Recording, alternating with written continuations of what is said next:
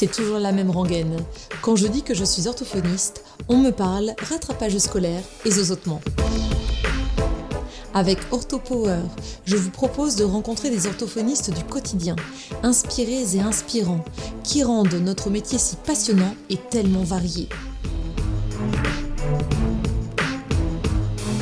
Je suis Lucie Cambré, orthophoniste et cofondatrice de SoSpeech, des orthos qui se forment autrement.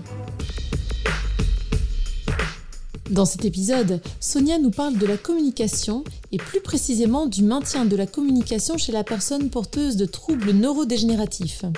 Nous parlerons ensemble entre autres de la force de la communication émotionnelle qui nous incite à repenser la définition même de la communication. Eh bien bonjour Sonia Bonjour Lucie.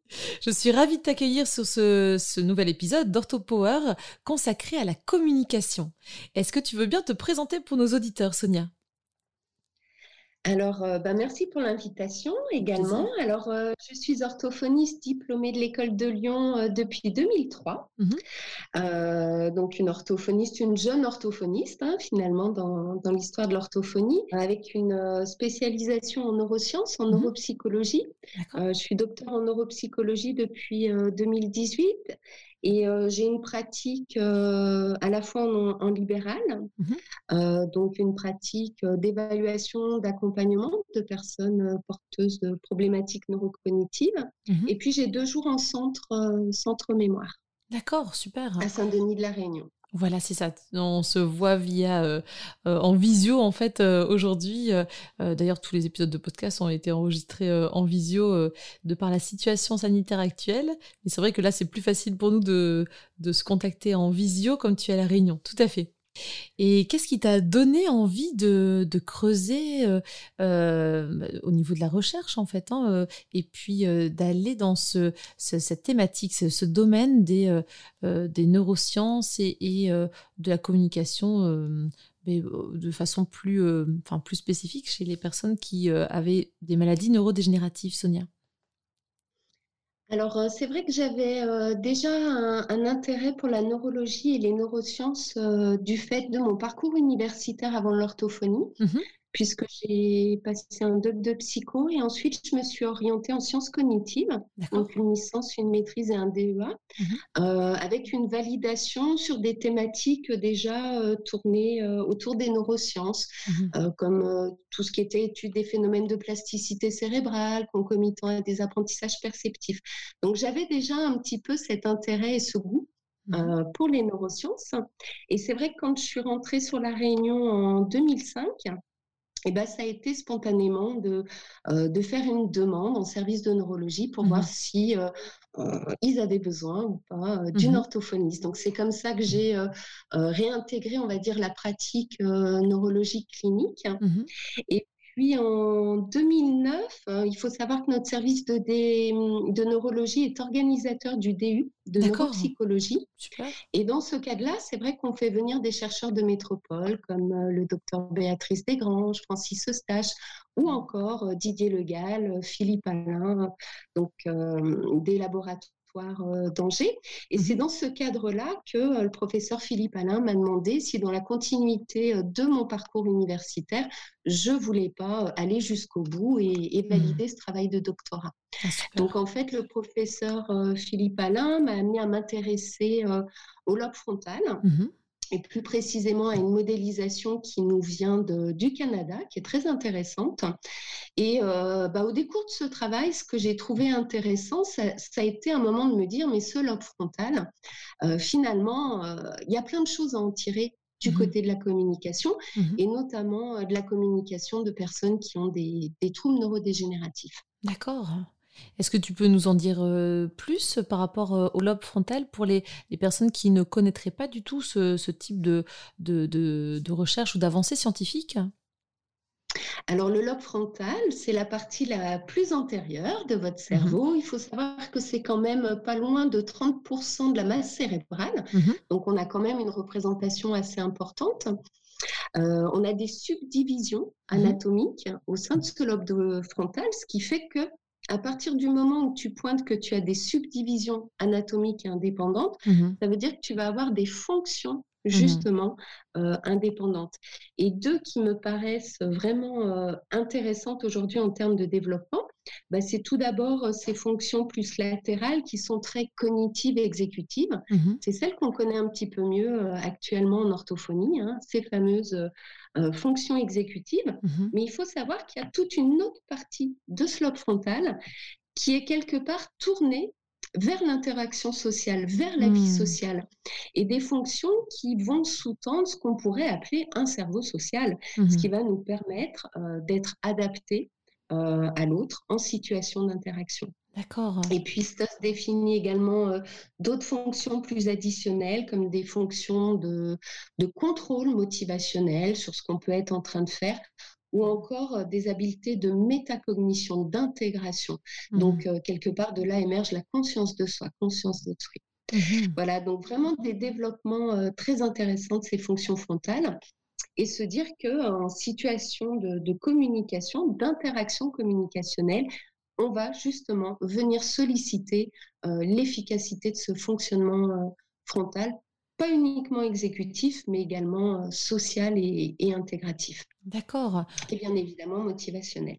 Mmh Donc, au sein de tes prises en soins, avec les patients qui présentent des, euh, des pathologies neurodégénératives, tu vas toujours travailler le lobe frontal. En fait, tu vas toujours garder en tête que euh, l'interaction sociale, les interactions, le, la sociabilisation du patient, en tout cas la communication tout simplement, doit être travaillée, en tout cas préservée c'est partir du principe que s'il n'y a pas d'interaction sociale, mmh j'ai pas de situation où exercer le langage. Mmh Donc ça, c'est le premier point. Donc mmh ces patients, on s'aperçoit que rapidement, du fait de la maladie, euh, ils sont à risque justement d'isolement social, de mmh s'écarter de la vie sociale, mmh euh, soit du fait d'atteintes cognitives, soit du fait de facteurs euh, psychologiques comme la honte. Mmh euh, or, il n'y a pas plus stimulant que la vie sociale et c'est vraiment la base à l'utilisation du langage. Donc, c'est vrai que c'est limite le premier point à appréhender chez ces patients, à savoir où est-ce qu'ils en sont dans leur façon de gérer leurs interactions sociales, leurs interactions à autrui, avec à la fois le langage, mais également d'autres paramètres qui du coup seront émotionnels et motivationnels. Mhm.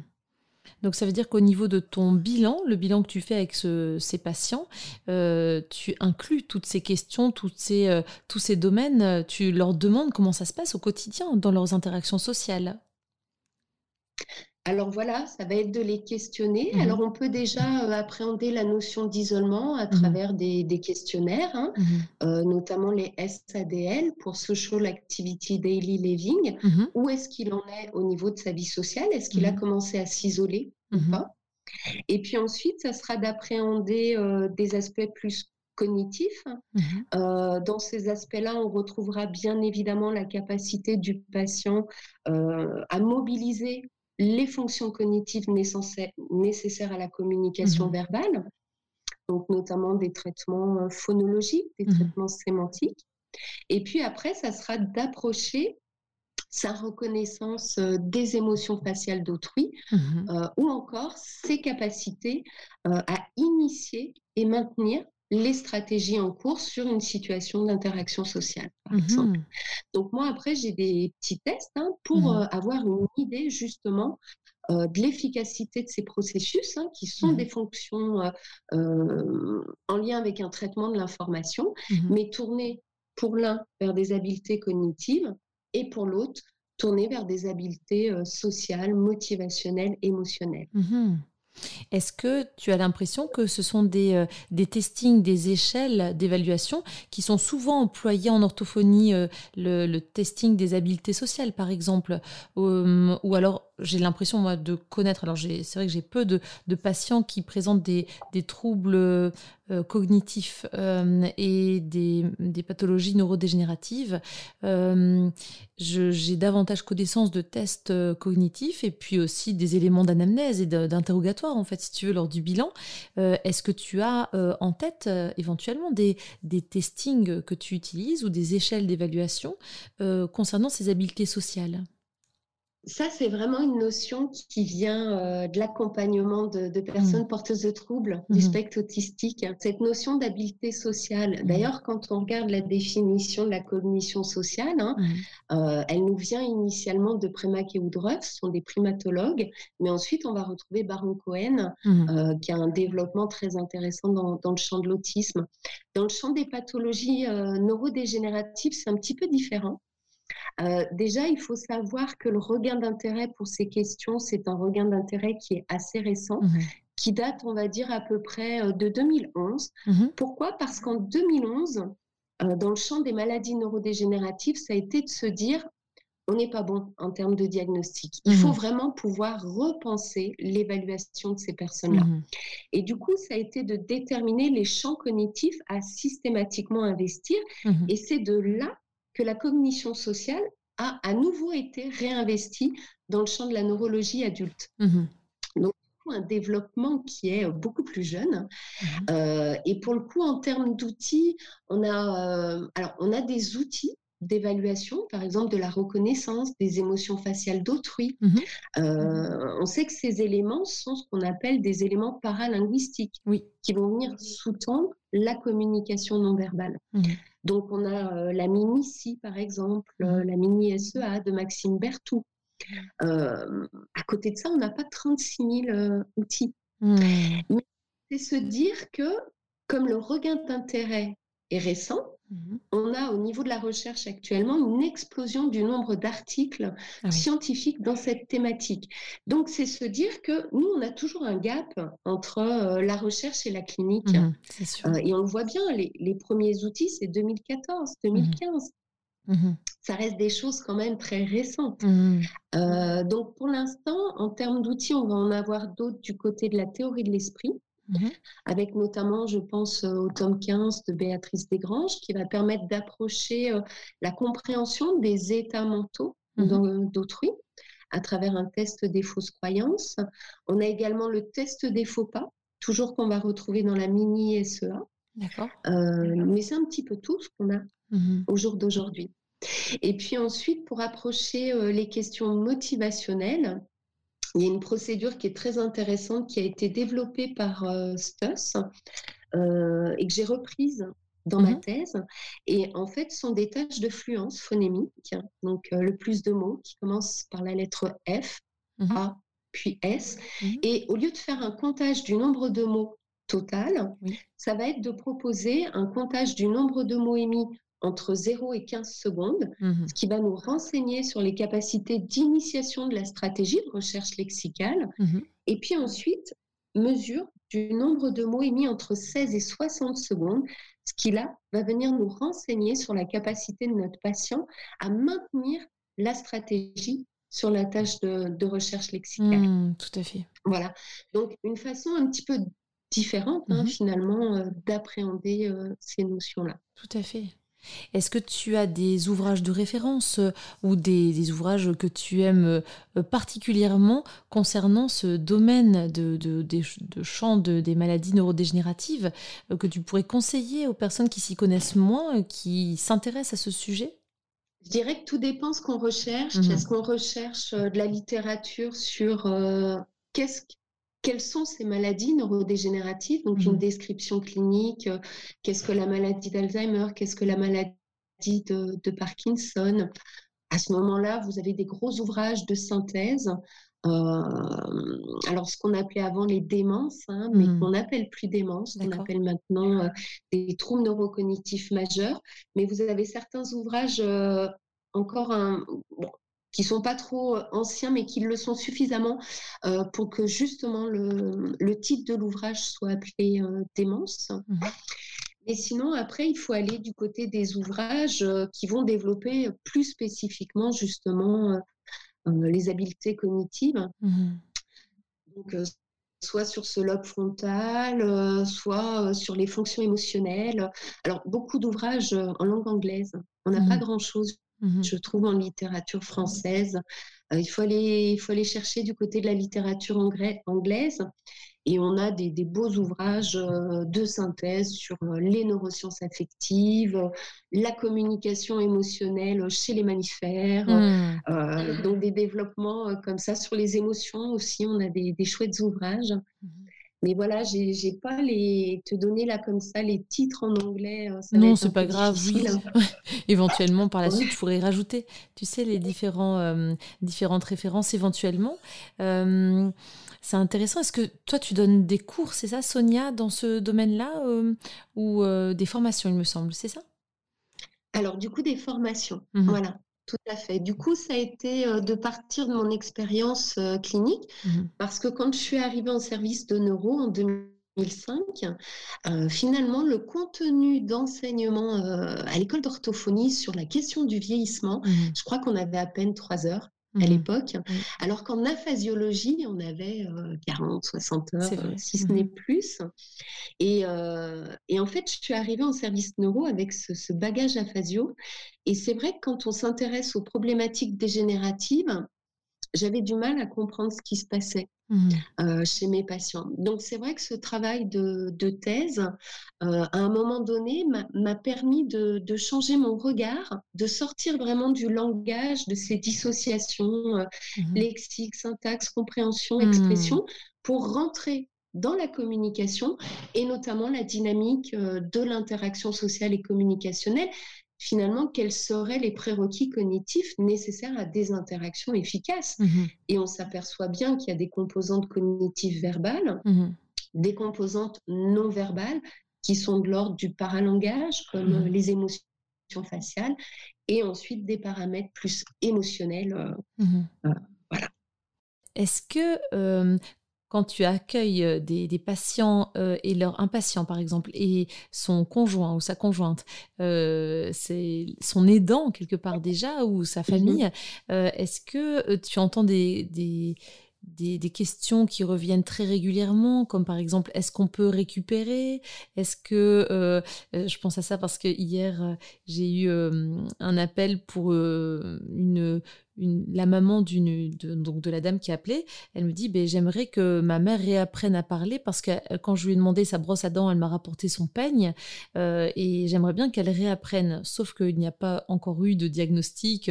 Le bilan neuro euh, au centre mémoire n'aura lieu que début décembre et je lui ai dit que c'est vraiment ce, bilan qui nous permettra de, mettre en exergue vraiment ce qui pose problème et un éventuel diagnostic en recoupant avec d'autres bilans en fait et que on serait moins dans une dynamique de réapprendre puisque visiblement le médecin traitant avait plutôt tendance à dire que c'était du neurodégénératif ça ressemblait à euh, une perte progressive de, communication justement. Euh, mais ça m'a rappelé que parfois en effet les personnes euh, demandaient si c'était possible de réapprendre de récupérer quelque chose. Est-ce que toi tu as aussi ces cas de figure au, cabinet ou au centre éventuellement? Ben oui, tu as les patients qui, en fait, euh, ce qui peut être difficile quand on avance en âge, mmh. euh, c'est la notion de perte, de mmh. perte cumulée, perte mmh. d'un statut familial, perte d'un statut professionnel. Euh, et donc, ils, vont s'inscrire comme ça dans ce vieillissement. Et à un moment donné, effectivement, ben, c'est de dire potentiellement, ben, je m'inscris, j'avance en âge, mais mmh. avec des pertes de mémoire. Mmh. Euh, et, dans leur logique, effectivement, euh, et la question, elle est essentielle, c'est est-ce que je vais pouvoir récupérer ces éléments-là? Mmh. Alors là, ça montre un petit peu l'importance de l'éducation thérapeutique euh, qu'on peut proposer auprès de ces personnes-là, parce que ça montre dès le départ que ce type de questions, c'est en lien avec un problème de, de connaissance de, qu'est-ce que la maladie et qu'est-ce qu'elle va euh, potentiellement entraîner mmh. euh, chez les personnes. À partir du moment où ton patient il te dit est-ce que je vais récupérer, mmh. C'est que tu te dis bah là on a peut-être tout un jeu euh, mmh. d'informations à transmettre. Qu'est-ce que la maladie Comment est-ce que ça va impacter le langage, les capacités de, de, communication de la personne et comment nous orthophonistes on va pouvoir également euh, s'inscrire dans un accompagnement mmh par rapport à une question qui est essentielle. Est-ce que je vais pouvoir maintenir ma capacité à être un individu communicant quand je vais mmh. avancer dans la maladie? Oui, tout à fait. Parce que l'idée, mm. c'est vraiment d'accompagner la personne pour qu'elle puisse le plus longtemps possible, une fois que le diagnostic a été posé et que la rééducation, enfin en tout cas l'accompagnement plus que rééducation, euh, l'éducation euh, euh, thérapeutique du patient aussi entre en ligne de compte, mais l'accompagnement du patient et la prise en soin thérapeutique puisse l'aider à être bah, en communication avec son entourage le plus longtemps possible. En fait, c'est vraiment ça. Tout à fait. Qu'est-ce qui peut être fait pour euh, maintenir mmh la communication fonctionnelle de ces patients quand ils mmh seront sur des stades un petit peu plus avancés de la mmh. maladie. Et euh, entre 2005, quand je suis rentrée en service neuro, et maintenant, ce qu'on s'aperçoit également, c'est qu'on nous adresse beaucoup plus facilement ces ah patients. Donc ça, c'est très positif. On les voit même arriver sur des stades beaucoup plus légers de la maladie. C'est se dire qu'on a un champ des potentiels, un champ des possibles qui va s'offrir à nous. Mais voilà, il faut pouvoir le repérer, mmh ce champ des possibles. Mmh Et euh, parce que des fois, ces patients arrivent à nous avec des, troubles qui sont assez euh, fins. Ils sont dans l'entrée, ils sont. Euh, c'est le mode débutant et les troubles du langage ne sont pas encore vraiment avérés, marqués. Mmh Mais pour le coup, on ne va pas attendre justement que la dégradation soit actée et avérée pour commencer à travailler. Mmh. C'est vraiment une logique différente de ce qu'on nous a appris avec le vasculaire. On reçoit un patient, on mmh. bilante, on l'entraîne et on regarde l'avant-après. Mmh. Euh, la limite sur du dégénératif, on a le patient avant, mais ce qu'on veut, c'est effectivement qu'il se maintienne, qu'il puisse se maintenir dans le temps. Et ça, ça va être essentiel. Et pour le coup, le maintien, si on agit sur des fonctions qui sont encore à la portée du patient, mmh on voit bien que ce n'est pas du tout la même logique. On n'est pas dans une logique de restauration, mmh comme on peut l'avoir euh, avec des patients, on va dire, euh, vasculaires, suite à des AVC. On va chercher à restaurer. Mmh Là, la logique, c'est de travailler sur quelque chose qui n'est pas encore perdu, justement. Parce que quand c'est perdu, c'est beaucoup plus euh, difficile. on n'y arrivera pas à remettre les choses. Il faut travailler sur un support qui est là. Mm. Et du coup, tu expliques aussi aux aidants euh, l'enjeu de la prise en soin orthophonique dans ces cas-là.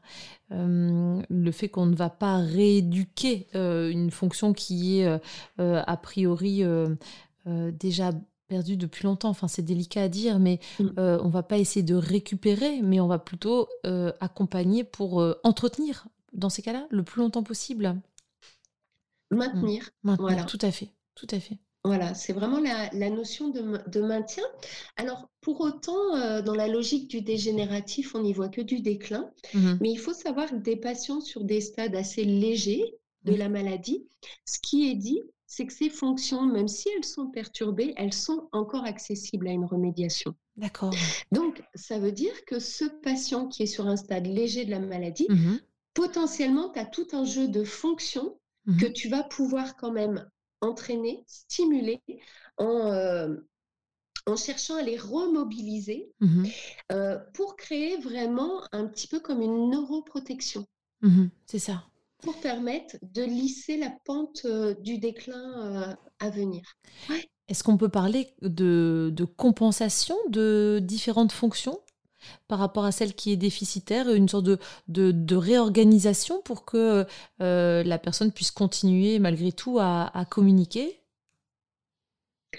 Alors ça, à un moment donné, on, va le voir effectivement, ces phénomènes compensatoires, c'est-à-dire que euh, ce qu'on a pu montrer en partie dans, mon travail euh, de thèse, c'est que chez ces patients mmh atteints de processus comme la maladie d'Alzheimer, quand on évalue euh, les fonctions, qu'elles soient cognitives ou émotionnelles, on va avoir des dissociations.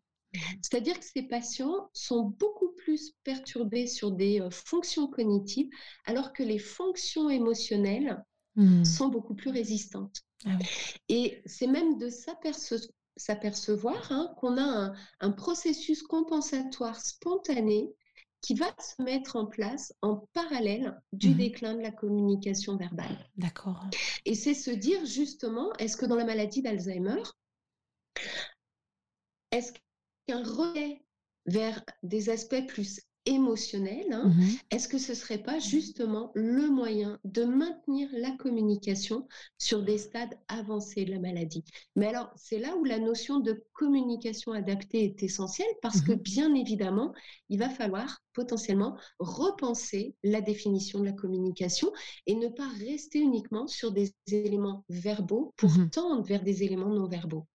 Et la communication émotionnelle, c'est cette capacité qu'on a à impacter autrui, que mmh ce soit par rapport à une expression du visage, que ce mmh soit par rapport à une prosodie mmh émotionnelle, donc au niveau de la voix. Et euh, c'est vrai que ces patients, quand ils sont sur des stades avancés, ils ne comprennent plus les mots, mais ils vont rester tout à fait accessibles à ces enveloppes non verbales. Voilà. Et donc, c'est même aller plus loin en disant que pour nous, professionnels de santé, il faut avoir conscience de notre propre communication non mmh. verbale quand on interagit mmh. avec ces personnes. Est-ce que du coup tu utilises euh, des, médias euh, particuliers comme par exemple l'art ou est-ce qu'il y a des choses euh, pour justement essayer d'atteindre davantage le langage émotionnel que tu utilises préférentiellement? Alors, pour l'instant, au sein de mon cabinet, euh, je, n'ai pas, on va dire, euh, la logistique mmh euh, d'aller justement vers ces médiations artistiques. Pour autant, je, les adore.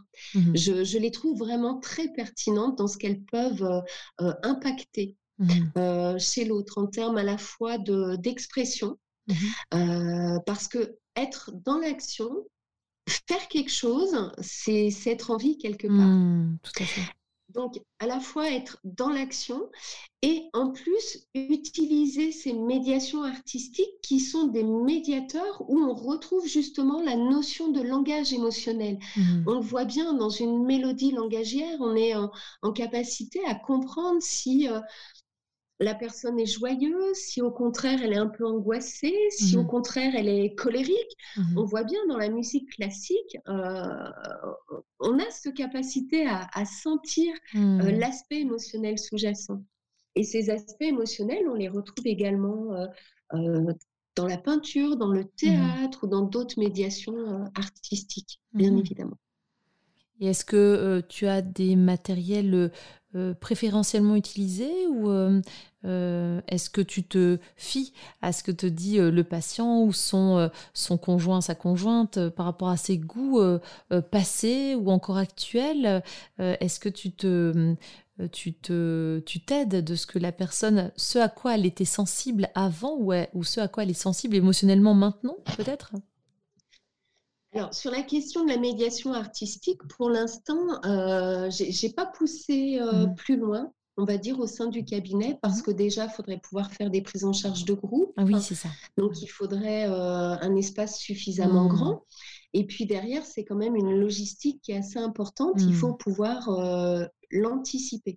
Moi, ce que je commence à travailler euh, en cabinet, mmh. c'est plus des éléments comme la reconnaissance des émotions faciales, mmh, entraîner le patient justement à garder cet œil sur euh, sa capacité à attribuer chez l'autre une émotion ou encore une intention.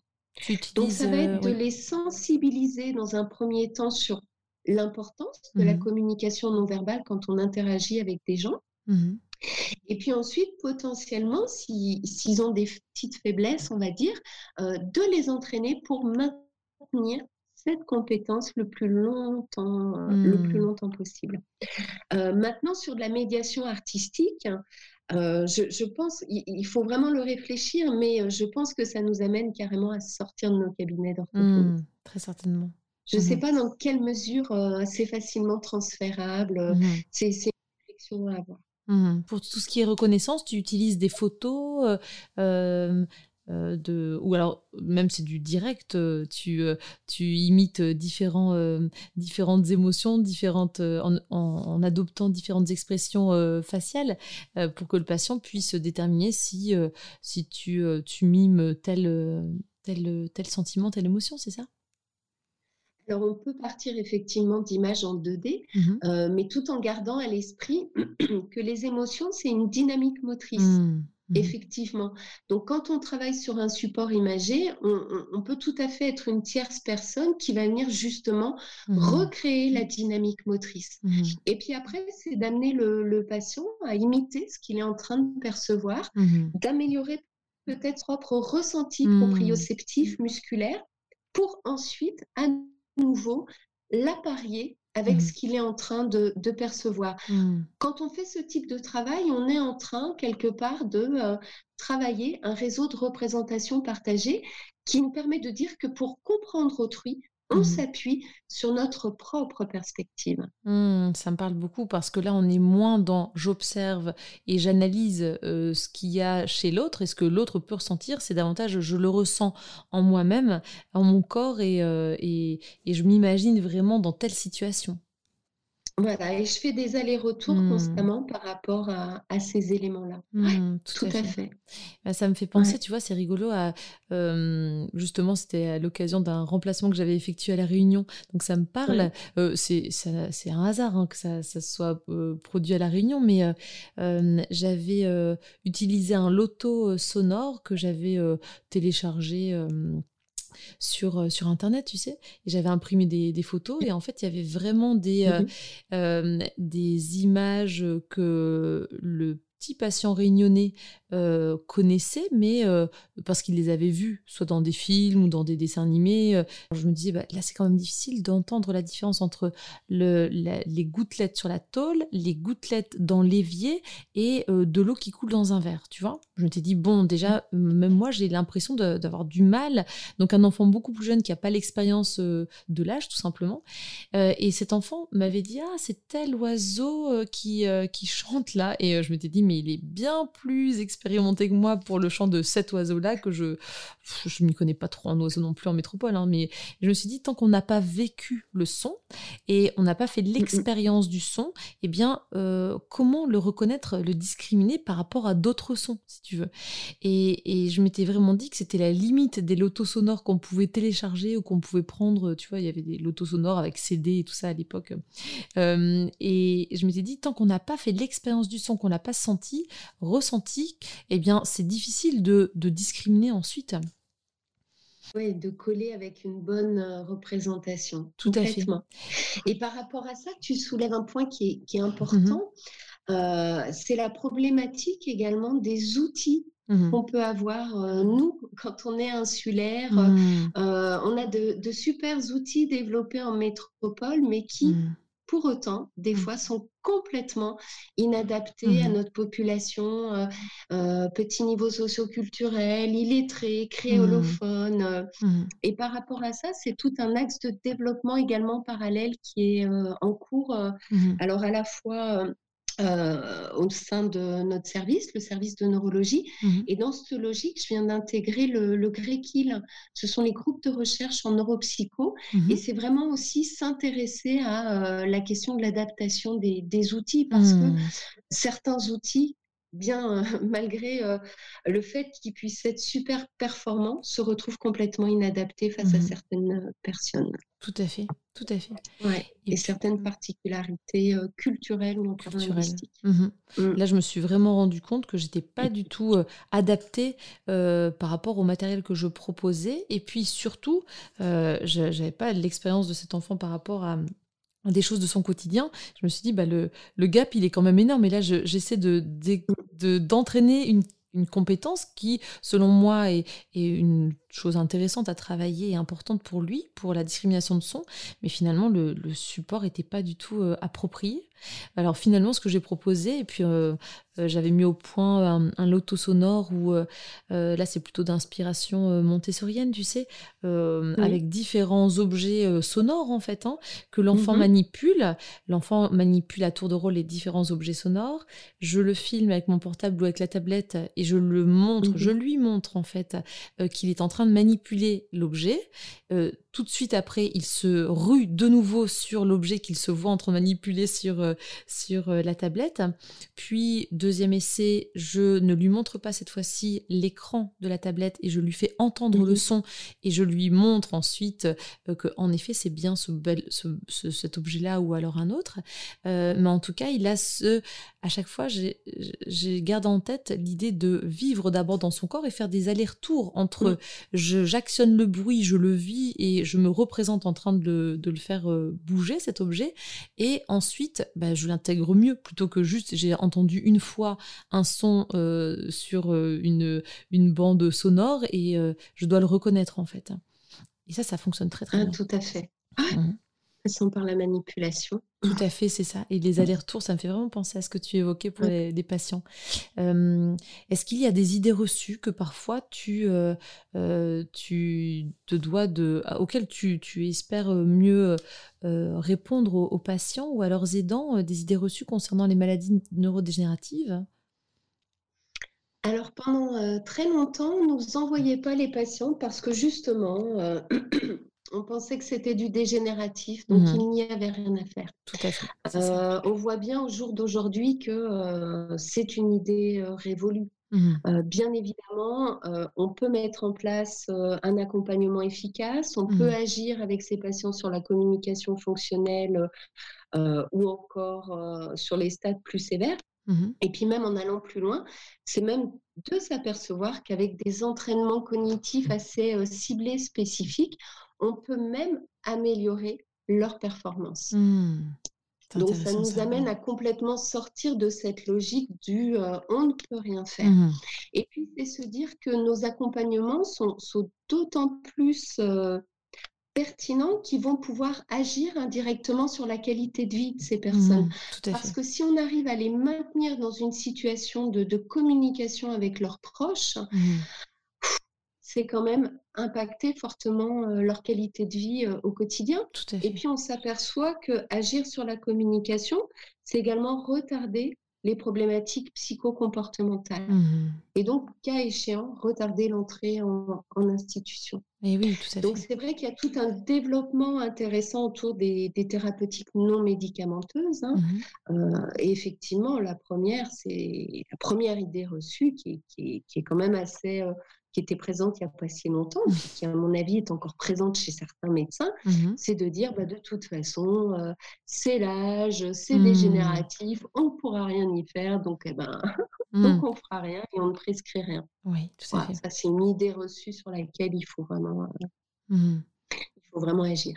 Tout à fait. Mais tu fais bien de le préciser ici parce que du coup, euh, cette fatalité euh, maladie neurodégénérative et, euh, on ne fait rien, c'est quelque chose qui est vraiment euh, en passe de, changer visiblement au cours des, de ces différentes années, dernières années. On se rend compte que on a les neurosciences, justement, les, recherches en neurosciences qui montrent le bénéfice qu'il peut y avoir en orthophonie et dans les autres prises en soins pour accompagner, maintenir, voire améliorer certaines fonctions. Donc ça, c'est hyper intéressant en effet.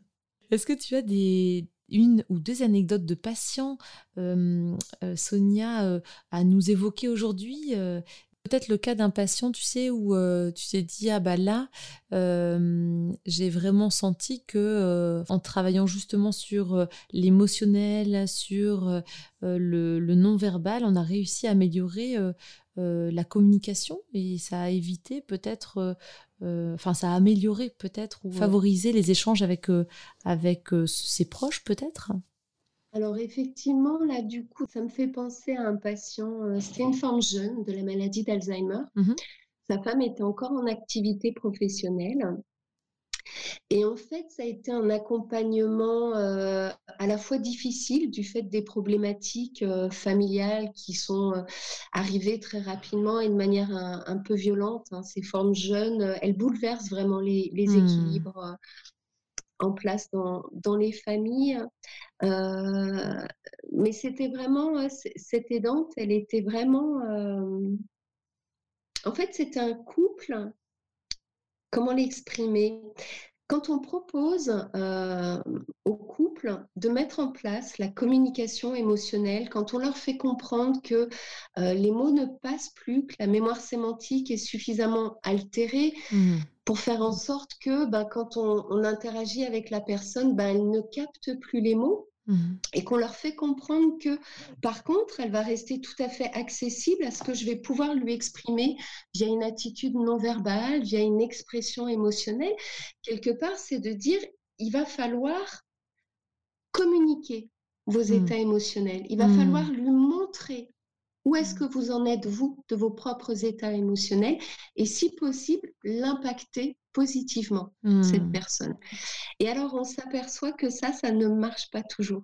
Euh, on a certains couples euh, âgés qui, en fait, euh, sans parler de mariage arrangé, mais on s'aperçoit que dans, certains couples, transmettre ses émotions, c'est mmh. pas toujours quelque chose de, de bah, naturel. facile. Oui. En mmh fait, voilà, on a des couples qui sont très euh, très rigides dans leur fonctionnement par rapport à ça.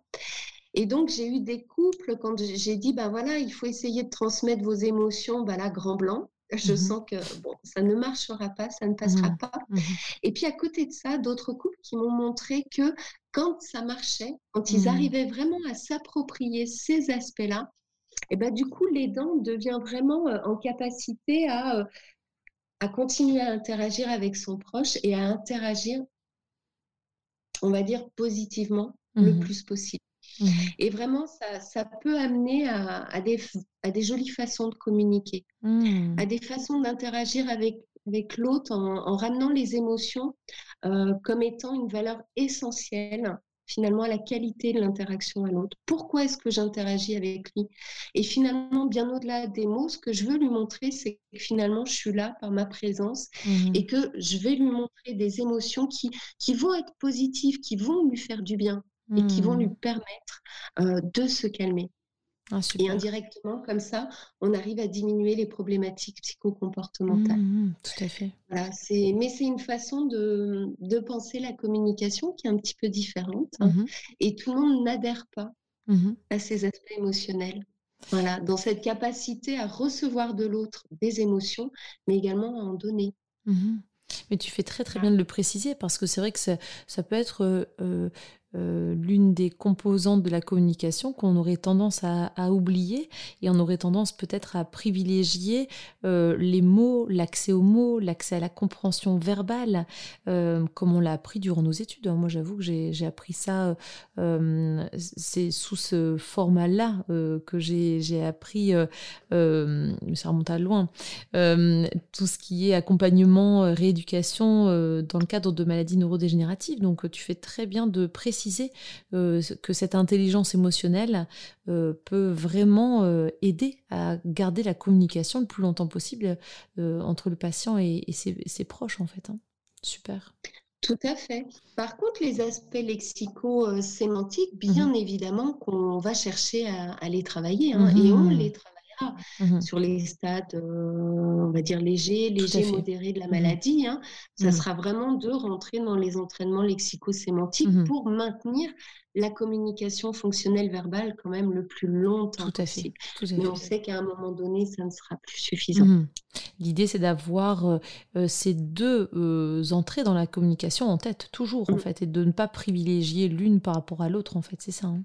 Tout mmh. à fait. Et c'est mmh. se dire que potentiellement, c'est continuer à, m'ouvrir des pistes sur des stades plus avancés pour mmh. quand même euh, maintenir mon projet d'accompagnement euh, euh, et maintenir bien évidemment le patient en situation d'individu communicant.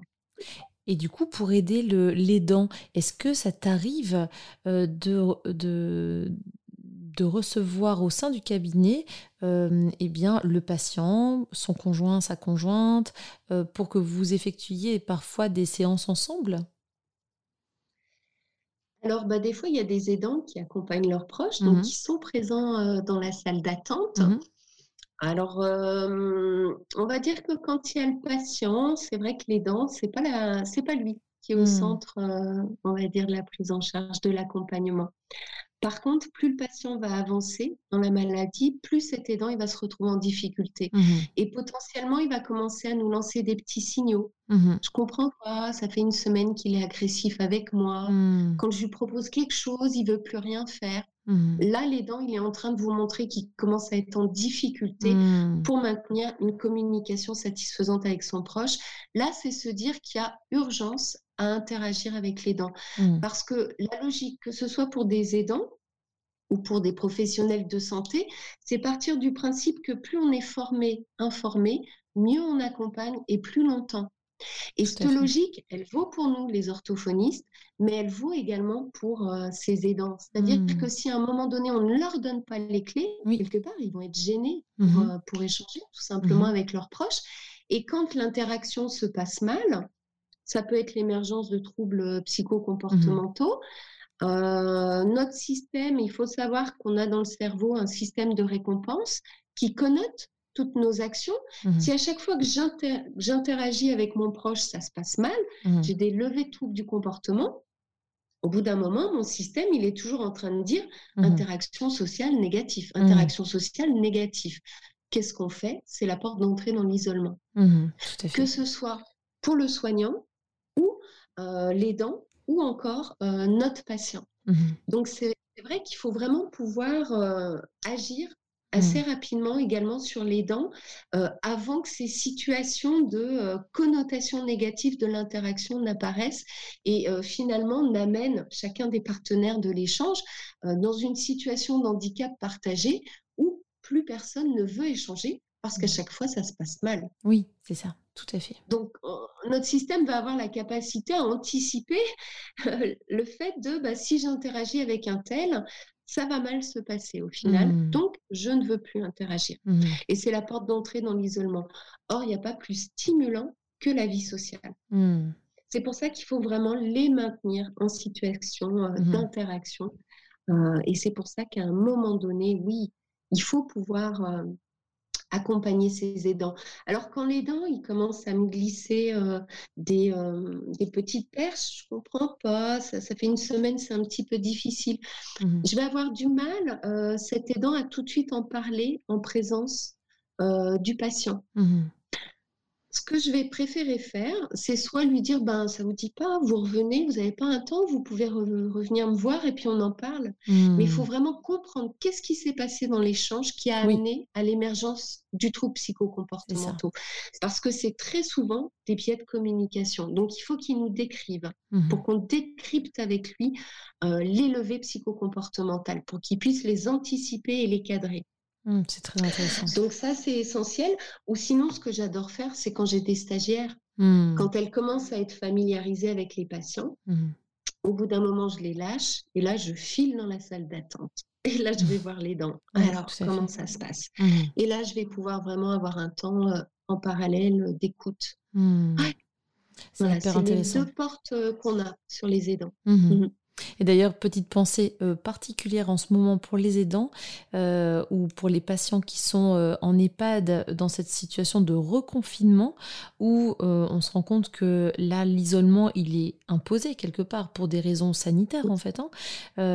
Ça a été encore plus fort, je pense, lors du premier confinement en mars parce que là, il n'y avait pas de possibilité de rendre visite du tout aux, aux, résidents.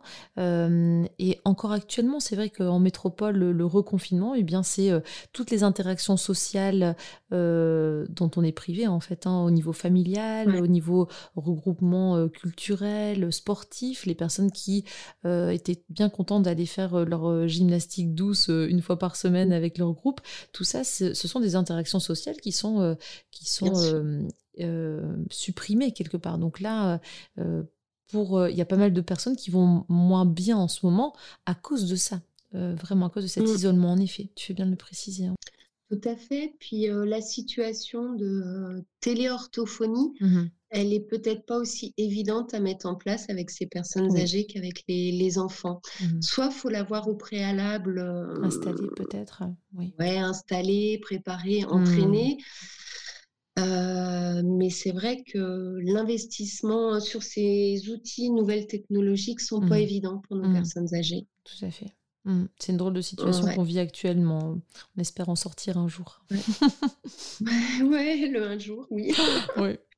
Bon, en tout cas, c'est passionnant. Merci beaucoup, Sonia. Pour terminer, euh, est-ce que tu aurais une idée euh, euh, Alors, peut-être que tu, en écoutant des, quelques épisodes de, du podcast, tu as entendu que j'avais une petite question rituelle à la fin.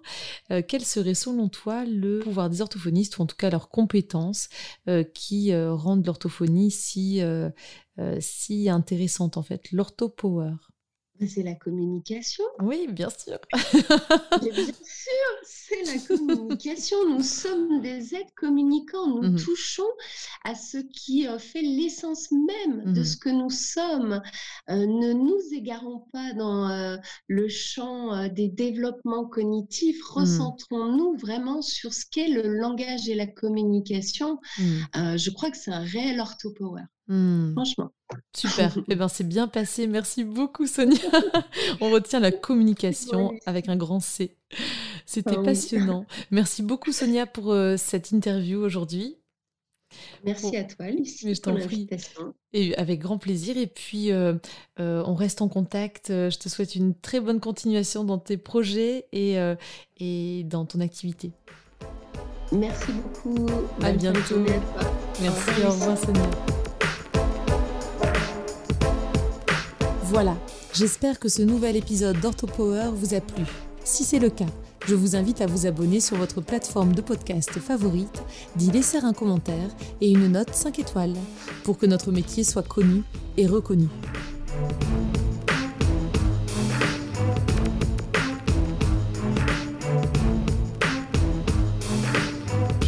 OrthoPower